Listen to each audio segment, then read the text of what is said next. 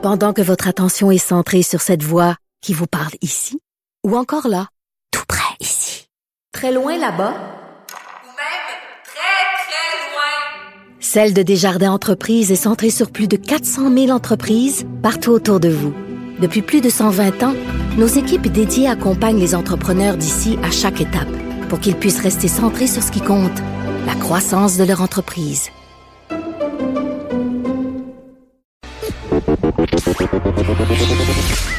Elles n'ont pas la langue dans leur poche. Elles disent ce qu'elles pensent sans détour. Une heure de remise en question et de réflexion. Geneviève Peterson. Vanessa Destinée. Les effrontés. Bon lundi tout le monde, j'espère que vous allez bien. Vanessa est de retour parmi nous. Allô, salut. Est-ce qu'il faut t'appeler la New-Yorkaise? Oh mon Dieu, pas du tout. Il faut m'appeler euh, la malade, la fiévreuse plutôt, Geneviève, parce que je pense que ça s'entend un peu dans ma voix. Je suis revenue euh, des tropiques, je vais dire ça parce qu'à New York, il fait un beau 25 degrés. euh. Arrête, arrête. Tu sais que s'il annonce peut-être de la neige demain ou après-demain, je le sais, je Oh, suis je vais désolée. prendre un vol pour New York. Je suis désolée de gâcher ainsi votre début de semaine, mais sachez que ça se pourrait qu'il neige et qu'on est presque au mois de mai. Je suis en train de me booker quelque chose là en ce moment sur Cheap Travel. Comme quoi, euh, l'adage en avril, tu te ne découvres pas d'un fil, c'est tellement très vrai. Absolument. Et le choc de température euh, est tellement grand, Geneviève, que je suis revenue de mes vacances avec un gros rhume. Je, je suis, euh, je suis un peu à terre en ce moment, Tu mais je suis bien, bien, bien contente de vous retrouver. Tu vas réussir. Donc, Vanessa, elle a une petite voix bizarre. Elle va peut-être tousser, elle va peut-être parler du nez, mais l'important, c'est qu'elle soit là. Euh, hey, on avait envie de, de parler des inondations. Tout le monde en parle, évidemment, la situation qui a empiré euh, en fin de semaine. Vous avez eu l'occasion de l'entendre ce matin au, Ben- euh, au micro de Benoît, pardon.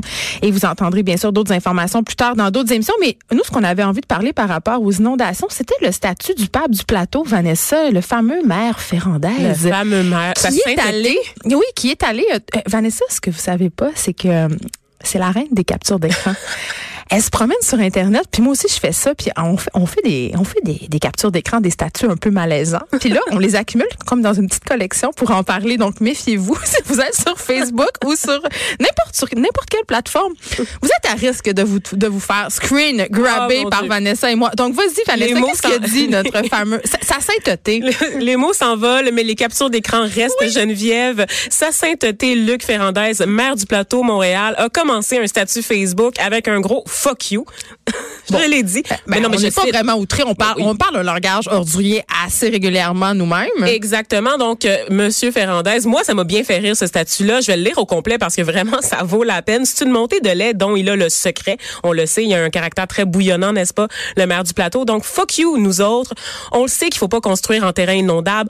On le sait qu'il faut protéger les boisés qu'il reste. On le sait qu'il faut pas réviser la loi sur les milieux humides. On sait qu'il faut pas construire un troisième lien. On sait qu'il faut pas construire deux dans une même ville. On le sait qu'il faut pas agrandir l'aéroport.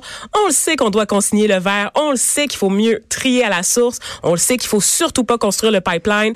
On sait tout ce qu'il faut faire et tout ce qu'il faut pas faire et depuis longtemps. Mais nous sommes citoyens et élus des enfants rois. Alors ce matin, à tout le monde, fuck you. Nous méritons amplement tous les malheurs qui nous arrivent et ceux bien plus grands que nous préparons par lâcheté nos enfants. Mais il y a un point, le maire Ferrandez, quand même, n'est-ce pas, Vanessa? Parce que, euh, évidemment, euh, tout, tout ce qui nous arrive en ce moment, euh, puis là, je fais euh, référence aux inondations, bien entendu. Euh, il y a eu plusieurs articles pour dire qu'il faut revoir notre rapport à l'eau, au bord de l'eau, aux berges. Ce n'est pas un droit de bâtir une grosse cabane sur le bord d'une rivière. Puis je pense qu'on n'avait pas cette même conception-là euh, il y a 50 ans ou avant. Tu sais, où est-ce que vivre sur le bord de l'eau, c'était considéré- carrément considéré comme une espèce de, de rêve. Tu sais, en accomplissant, je m'allais finir mes jours dans une maison sur le bord de l'eau. Mais là, avec les changements climatiques, Ben, l'érosion aussi des sols, des Oui, choses qu'on n'avait pas pris en compte mais qu'on nécessairement. n'avait pas prévu. Tu sais, Exactement. euh, il y, a- il y a des- il y a des gens, euh, tu sais, carrément qui se retrouvent. Puis là, je vais pas dire le bec à l'eau, mais je l'ai dit quand même. Seigneur. mais Je suis revenue de New York pour ça. je le sais. Euh, c'est des gens qui, qui, qui se sont construits sur des terres qui n'étaient pas vraiment à risque d'être inondées. Puis là, depuis comme 4-5 ans, la situation a complètement changé. On n'aurait pas pu prévoir ça. Mais évidemment, dans l'avenir, il faudrait revoir euh, notre rapport à l'eau et notre rapport à bien d'autres affaires. Le maire Ferrandez, il dit focus. Bon, la façon Il s'inclut là- là-dedans quand même. oui, la façon est un peu discutable, Vanessa, mais on en parle souvent à cette émission-là qu'on est prête à faire des changements, mais pas des changements qui vont altérer notre confort ou vraiment euh, nous demander un gros changement par rapport à notre mode de vie.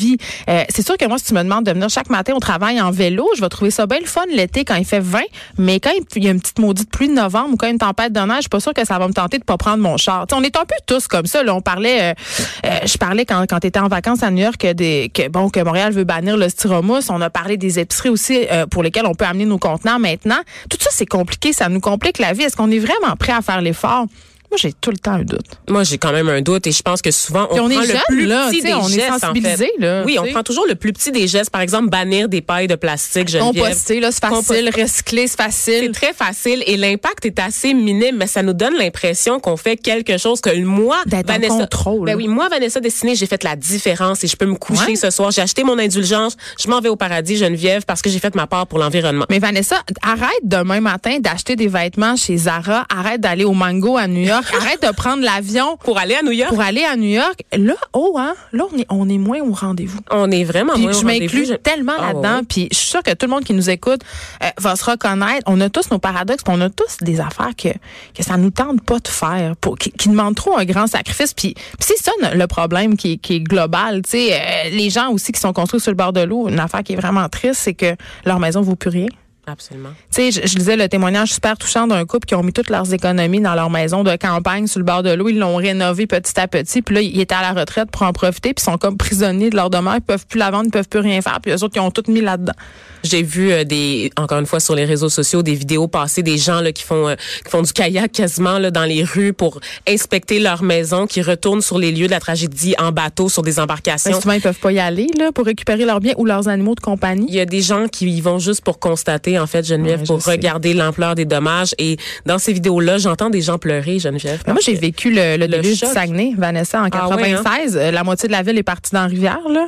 Euh, Puis vraiment, là, c'était l'apocalypse. Fait quand, à chaque fois que je vois des trucs d'inondation, ça me touche particulièrement parce que je connais des gens qui ont perdu des choses. Puis les dommages par l'eau sur une maison, là, je veux dire, je veux bien croire que les compagnies d'assurance payent, là, mais ça s'infile dans les murs. Il y a de la moisissure. Il y a des choses qui sont irremplaçables aussi, des souvenirs, euh, des photos. Tu sais, il y a des gens qui accumulent des choses. Euh, J'entendais une personne euh, sur YouTube dire qu'elle avait une collection euh, de voitures qui était complètement perdue. Tu sais, Mais des fois, des choses aussi banales que des photos. C'est ça, des photos, des souvenirs, des trucs qui nous ont été donnés par des membres de la famille qu'on accumule. Et on le sait, on a beaucoup trop d'objets. Euh, Geneviève, on sait qu'on accumule beaucoup, qu'on donne pas les choses, qu'on les, qu'on les, on les met dans des, dans les boîtes et on Dans les oublie. garage. Et c'est quand la tragédie frappe, en fait, qu'on se rend compte de la valeur de ces objets-là qu'on avait oubliés. Donc, euh, beaucoup, beaucoup de solidarité, de sympathie pour tous les gens, pour tous les sinistrés euh, qui nous, euh, je sais pas, je sais pas s'ils nous écoutent, je te dirais, je pense qu'ils ont d'autres choses à Je faire. pense qu'ils ont d'autres choses à faire, en effet. Mais euh, sachez qu'on est avec vous, puis on, on espère que les, euh, les services seront au rendez-vous, n'est-ce pas? Et par service, euh, j'entends le chèque et les dédommagements, n'est-ce pas? Oui, mais la ministre de la Sécurité publique, Geneviève Guilbeault, a les affaires bien en main, Vanessa. Oui, Pour vrai, là, j'étais assez impressionnée par sa performance. On Elle est loin là. euh, du ministre Coiteux, il Mais y a je- deux ans de Je cela. pense qu'on a appris de nos erreurs aussi, Aussi. honnêtement. On se parle de Mathieu Bock côté. Oh mon Dieu. Euh, on- les gens qui nous écoutent auraient peut-être tendance à penser qu'on n'est pas pro Mathieu Bocoté puis qu'on n'aime pas beaucoup Mathieu Bocoté parce que euh, on s'affiche vertement comme justement euh, des féministes puis on, on, on s'insurge un peu tout le temps contre le projet euh, de loi 21 euh, pour la laïcité.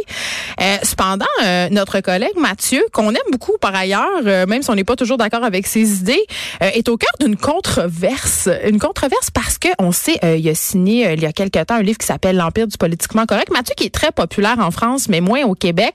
Et il devait avoir euh, une discussion avec Louis-André Richard, qui est un philosophe, à la librairie Port-de-Tête. La librairie Port-de-Tête, c'est une librairie euh, sur la rue Mont-Royal, une librairie que j'aime beaucoup, euh, que je fréquente quand même assez régulièrement. C'est une librairie assez littéraire, de gauche, entre guillemets. Très plateau Pitec, en fait, oui, là, très dans plateau. C'est un lieu de, de culture où il y a souvent des discussions. Et là, bon, discussion, il devait y avoir entre Mathieu Bock-Côté et Louis-André Richard, et ça a été annulé euh, parce qu'il il y aurait eu des menaces euh, et euh, une escalade de commentaires pseudo-violents sur les médias sociaux, si tant est que les, le SPVM a rendu visite euh, aux propriétaires ou aux employés de la librairie pour euh, leur suggérer d'annuler l'événement, ce qui a été fait. Hum. Et là, et là, moi, je trouve ça absolument. Euh, ben, je trouve ça dommage. Je trouve ça un peu révoltant. Euh, Il y a des gens qui ont utilisé le mot censure. Je vais pas aller jusque-là parce que je pense pas que c'est de la censure. Ben, c'est de l'autocensure, mais c'est Ben, pas de la pas de l'autocensure parce que c'est pas Mathieu Bocoté ni M. Richard qui ont pris la décision d'annuler l'événement, c'est la librairie. La mais librairie, mais voilà. mets-toi à leur place. Tu sais, t'as- t'as t'as la police qui t'arrive qui dit hey, regarde, là, je pense qu'il va y avoir de la casse, je pense que tes vitrines peuvent être pétées, je pense que il y avait des rumeurs d'entartrage. Bon, l'entartrage, ça fait pas de mal à personne. Ben non, on Jean. Chrétien s'en est remis, là. On s'en remet, c'est c'est plate, mais ça arrive. Euh, mais quand même, ça, ça me fait me questionner sur cette ère un peu du politiquement correct dans lequel on évolue. Tu sais, on dit tout le temps on peut plus rien dire. Je pense que dans une démocratie, si on peut plus faire face à des idées qui sont divergentes des nôtres, euh, qui nous qui nous tombent ses nerfs, qu'on- trouve révoltantes et, et, et dommageables, si on veut pour le tu sais, pour le discours public, ben on s'en va où? Tu sais, je- moi je- j'ai j'ai pas compris, je, je comprends Moi, pas je comprends encore. pas non plus ce qui s'est passé. Malheureusement, moi, je suis pas une fan des idées de Mathieu Bocoté. Non, mais moi non plus, Moi, je- mais, mais c'est un, un intellectuel qu'on respecte. Je respecte ses affaires. Absolument. Tu sais, Je le respecte en tant que personne, mais je pense qu'on peut, c'est pas vrai qu'on peut plus rien dire. Je pense qu'on peut tout dire, mais qu'il faut accepter par contre Et que les gens nous répondent. Et c'est ça la différence maintenant, c'est que les, les lieux de prise de parole se multiplient. On le voit sur les réseaux sociaux. Les gens maintenant euh, peuvent manifester leur désaccord en temps réel, donc euh, et réagir à quelque chose qui leur fait pas plaisir. Donc aux dernières nouvelles, on est dans une démocratie Geneviève et on a encore le droit de manifester, n'est-ce pas, au Mais Québec. Vanessa, t'es d'accord? T'es d'accord avec moi pour dire que si les idées de Mathieu Bocoté te choquent autant que ça, tu peux te pointer à l'événement et en débattre avec lui. Il y a une période de questions. Tu peux manifester devant la librairie parce que, oui, tu viens de le dire, on est dans une démocratie, on est dans un pays libre, on, a, on peut manifester. Mais annuler un événement parce que des gens, euh, tu sais, puis je pense que ça a été, toi, tu penses, ben, on se disait ça un peu avant qu'on préparait l'émission, tu nous disais, ça a été un peu exagéré.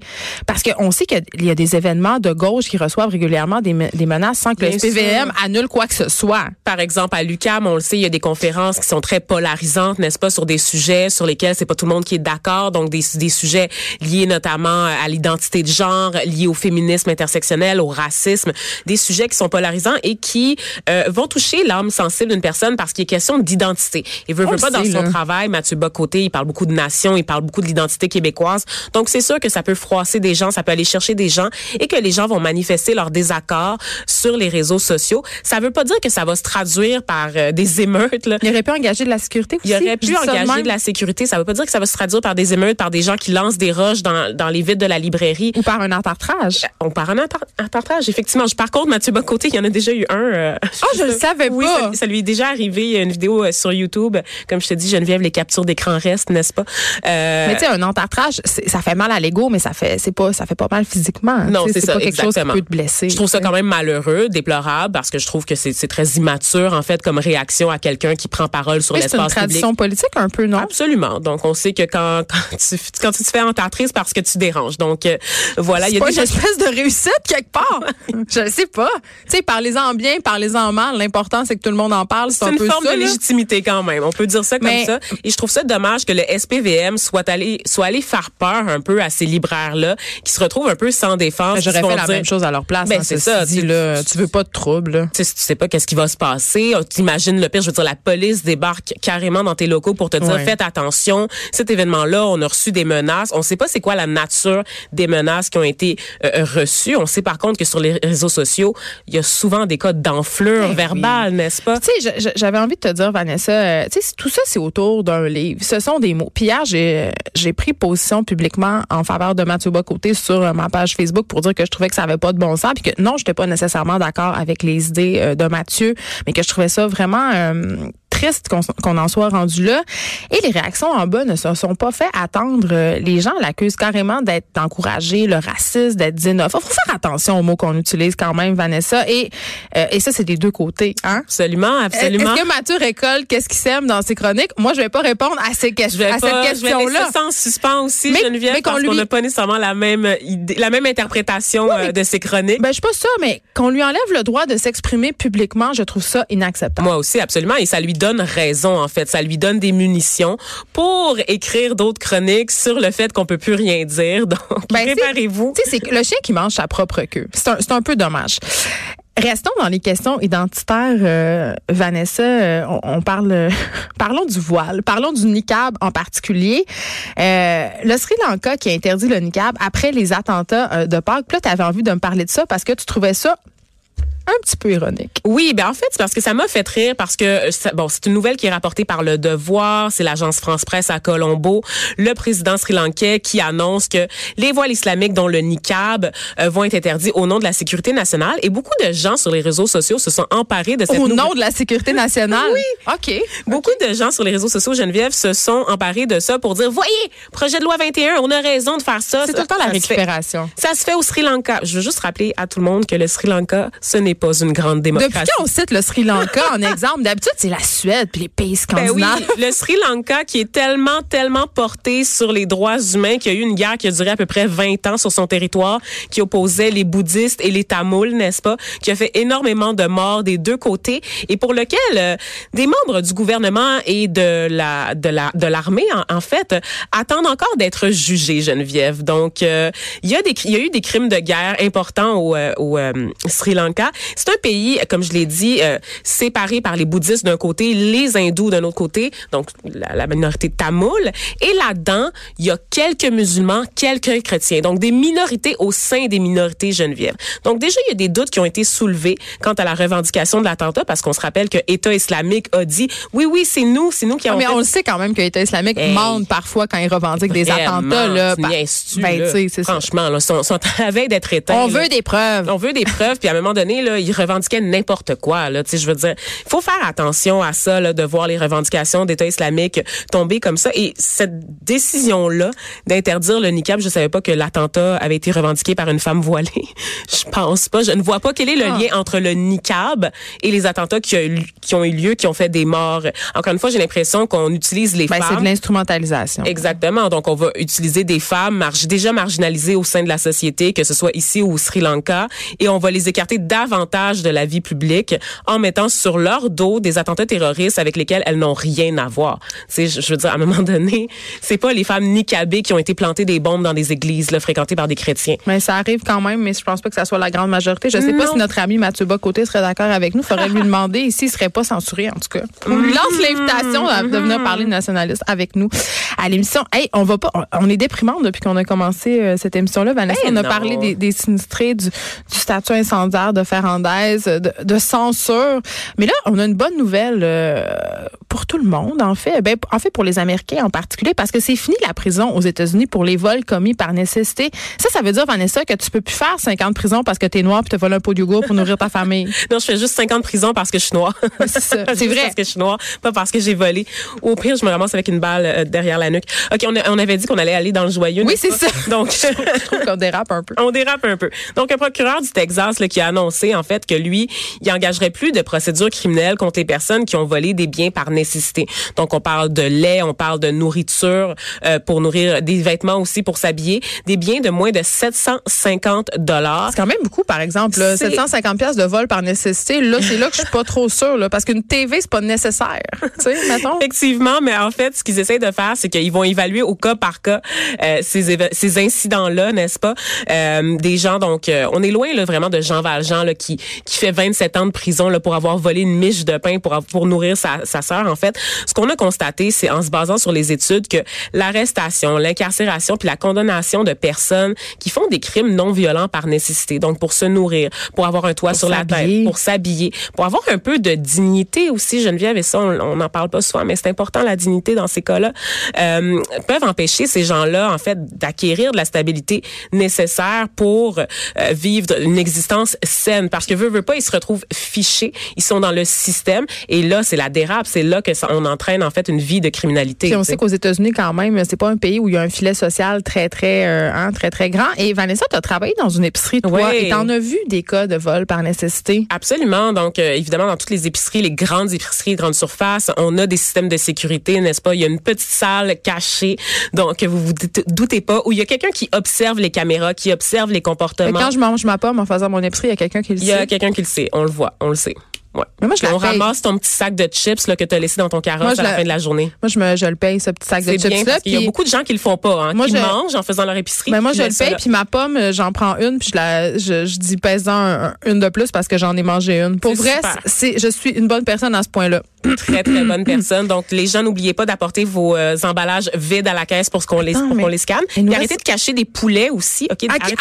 Il nous reste un peu de temps pour mon anecdote du rose Ok, beef, vas-y. Vanessa. tu me fais penser, elle est déjà crampée. Ma, OK, là, ma grand-mère qui, qui est morte, paix à son âme, Jacqueline Blanchette.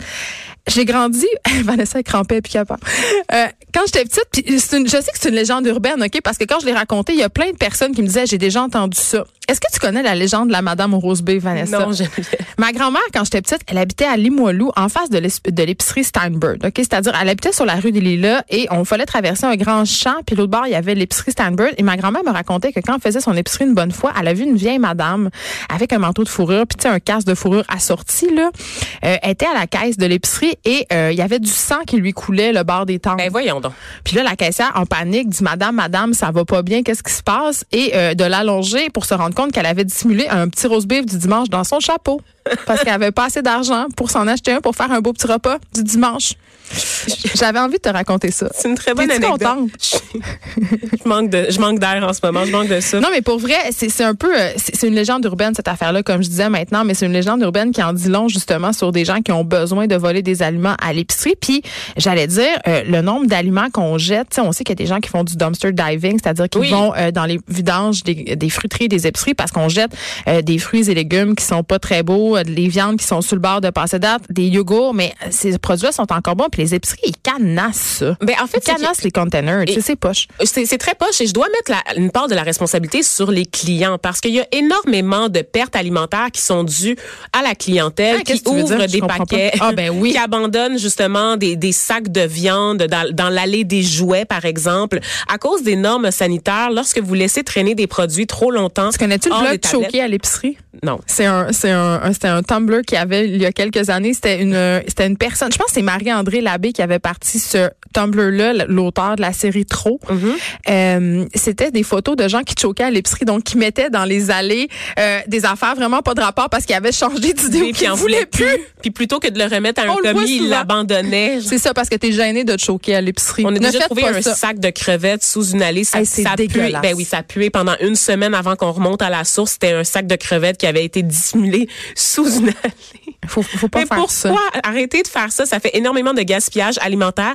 Mais pour, pour rapper, pour finir un peu sur cette espèce, euh, ce- cette histoire de vol euh, Par nécessité. nécessité, ça m'est arrivé plusieurs fois là, de voir des cas où on avait des mères monoparentales, par exemple, À la fin du mois. à la fin du mois, qui avaient des enfants carrément à la maison seuls, qui venaient, qui volaient des pains de lait, qui volaient des- du pain blanc en tranches Est-ce que ça t'est déjà arrivé de fermer les yeux? Sur des vols? Ouais, de dire cette fille-là, euh, bon, je sais justement qu'elle a des enfants à la maison, je sais qu'elle est en train de voler, mais genre, bof. Moi, non. Mais l'épicerie, moi, c'était pas ma responsabilité de gérer ces cas-là. Quand tu les vois, tu les confies. Mais la plupart du temps, on appelle la police et la police va raccompagner cette personne-là à la maison. Euh, laissez-vous le lait. oui. Ah, Dans ces cas-là, dans ces cas-là, on le laisse et euh, évidemment c'est la job de la police, c'est-à-dire que nous on intercepte la personne, on fait ce qu'on a à faire, mais ensuite c'est au jugement des policiers qui arrivent sur place et on détermine si on fait quelque chose avec cette histoire-là.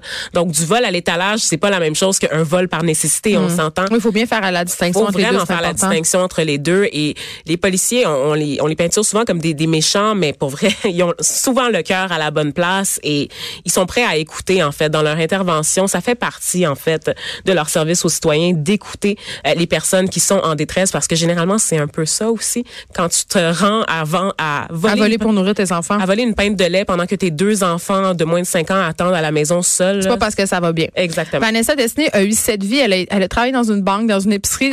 elle va continuer à nous raconter ses anecdotes euh, new-yorkaises après la pause parce qu'elle survit à sa grippe. Tranquillement. De 9 à 10. Les effrontés.